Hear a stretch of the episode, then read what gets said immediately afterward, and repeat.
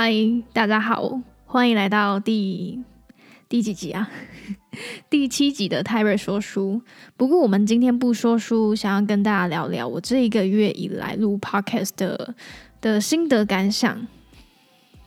其实我一开始也没有想说过要说书，只是在去年的时候就开始想说做 podcast，纯粹想要玩看看这个东西。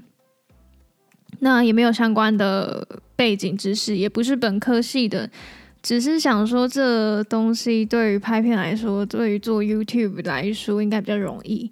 那后来到今年，就是想说，哦，刚好我平常也会有阅读的习惯，那我就来分享一下我读的这些书吧。不然以我一个网页工程师来说，我的专业讲 coding，你们应该会觉得非常 boring。那虽然说书也可能会感觉非常 boring。但出发点就是想说，要透过我的分享，你可能要花三天的时间看完一本书，你可以透过我的分享，在三十分钟以内掌握主要的知识点。那将这些知识点应用在你的生活上，也多多少少能够产生一点正面的帮助。做的这段期间，也受到蛮多朋友鼓励的，他们就会说：“哎，没想到你的声音蛮好听的，哎。”其实就是我声音好听，我才敢做这个东西。但但我我更感动的是，我之前分享《被讨厌的勇气》那本书，有朋友听完就跟我说，他也有买那本书，但是听完我讲的，他觉得我讲的挺好，那他会想要把这本书再拿出来看一次。我就觉得，哦天啊，好感动哦！或是有网友私讯我说，他会想要开始阅读，我觉得。天啊，这真的是给我一个非常正面的鼓励。嗯，因为我知道我的 podcast 没有多少人在听，但收到这些反应，我就觉得非常的开心。我蛮期待听众能跟我有更多的互动。那我知道我才录一个月，可能曝光率、流量也都不高，差不多就是我的朋友在听。那我后来发现。其实我不怕你们批评我，还是挑战我，还是书里面的观点。反正我觉得这种讨论的碰撞是可以产生正面的火花。我反而会害怕说没有人理我，这种感觉就像是按门铃也没有人理，然后发传单也没有人鸟。嗯，自己有问题也不知道可以从哪边着手，就是完全毫无头绪。Anyway，反正就是。大家尽量可以留言或者是私信我，批评也 OK，不要太过分就好了。再跟大家分享一个我就是录制说书的整个过程。我在录之前是会写稿的，我觉得你们应该也听得出来，可能没有这么的自然。因为在录制的过程中，就会非常的莫名其妙紧张，我会词穷，会忘词，没办法流利的完整讲完我想要表达的内容。这些状态下，我就是都必须要写稿才能录音。啊，其实就算写稿，我也会念的不顺畅，因为紧张，紧张我就会一次可能念个差不多三四句，然后因为中间换气，我就。到最后一口气就会 就会有这种气音出现，然后我后面就又要把这些东西剪掉，我就觉得哦，我在录制还有剪辑上面就是都会花蛮多时间。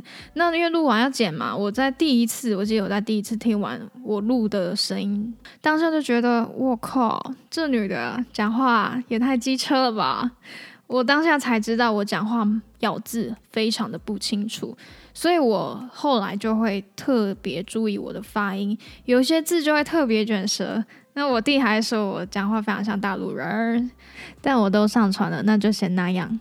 再跟大家分享一个，有一次特别印象深刻的录制过程，就是我整整花了一整天，一整天的礼拜六录音。就为了一支十分钟的音频，因为我刚好前一天熬夜，然后在早上起来七八点的时候起床，我在试麦的时候就发现我的声音完全不行。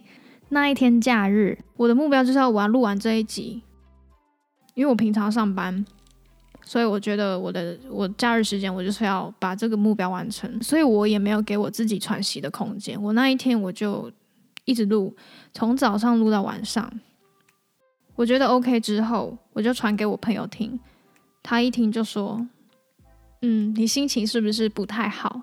我一听到这个，我就觉得 “Oh shit！” 我知道我那一天做白工了，然后我心情原本就很差了，我心情更差。我就觉得我浪费了一整天，然后也没有达到目标。天哪！我下礼拜就要上传这支 podcast，因为我觉得一一个礼拜一更嘛，那我有一个时间的压力，那我还是把那支音频给下架，只好乖乖去睡觉，因为很晚，明天要上班。然后隔天下班晚上继续录。这个经验过程也让我深刻了解到，我在录音的时候要。保持好心情，因为讲出来的声音会透露出你整个人的状态。以上就是我大概做 podcast 的一个心路历程。如果你也想做 podcast，欢迎私信我的 IG，我可以跟你分享一下我是怎么花三千块的低成本就入门 podcast。那或是你也可以请教我的专业，我的专业是网页后端工程师。如果你想当工程师，也可以询问我。